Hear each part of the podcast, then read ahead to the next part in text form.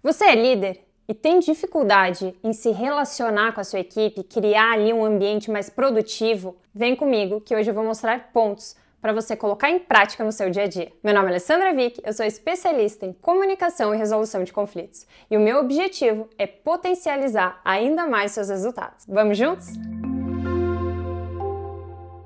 Antes de começar, se inscreva no canal e acione o sininho para ficar por dentro de tudo que acontece por aqui. E já aproveita e coloca aqui para mim.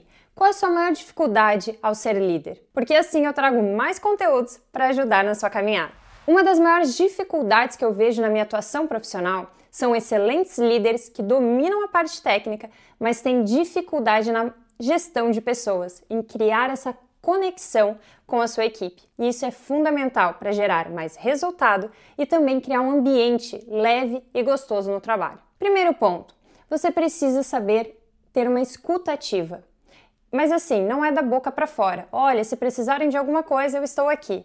Não, você realmente precisa construir isso com cada liderado. Criar espaço para eles trazerem opiniões, sugestões, pontos de vista diferentes. Você não pode falar, estou aberto para as diferenças. E na hora que alguém traz algo, você fechar a cara, você mudar o relacionamento com eles. Então tenha muito cuidado. Abra a sua escuta e demonstre interesse verdadeiro pela sua equipe. Segundo ponto, seja transparente. Você somente irá construir confiança e segurança com a sua equipe se você for transparente, se você trouxer as informações, se não ficar com aquelas coisas de ruído de corredor, criando fofoca. Não. Aconteceu alguma coisa? Senta para conversar, seja individualmente ou com a equipe toda.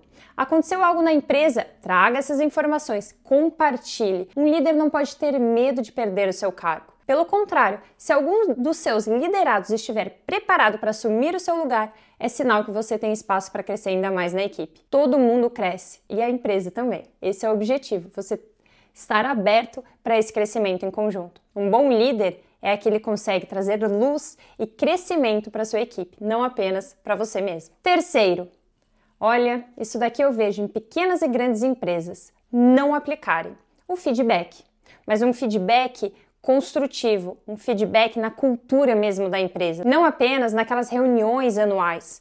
Não, criando o hábito de dar e receber feedback diariamente. Como fazer isso? Eu tenho um curso somente falando sobre esse ponto, o poder do feedback. Está aqui na descrição do vídeo. Você precisa ver o feedback como um presente, um momento realmente para conseguir crescer junto.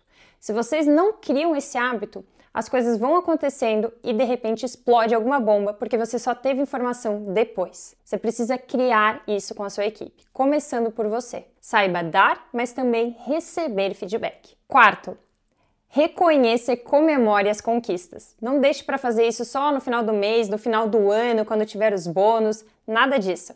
No dia a dia, aconteceu alguma situação, por mais simples que seja, porque os grandes resultados vêm das pequenas ações diárias. Pare para comemorar com a sua equipe. Pode ser falando algo, dando ali já um reconhecimento individual na frente dos outros, pode ser incentivando isso através de alguma bonificação, algum presente, algum happy hour. Aí use a criatividade ou os métodos que você já tem na sua empresa. Mas é fundamental reconhecer isso na sua prática diária e não apenas em grandes eventos e grandes momentos. Quinto, estar disponível.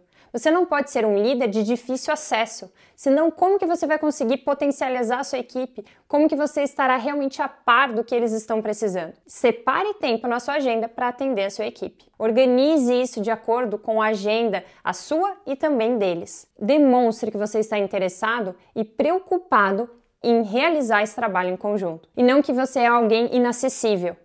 Comece a construir pontes. Muitas pessoas se comunicam, mas poucos se conectam de verdade. E um líder precisa se conectar com a equipe. Senão, você não está criando pontes, você está afastando. Isso vai trazer resultado negativo também para os indicadores do seu trabalho.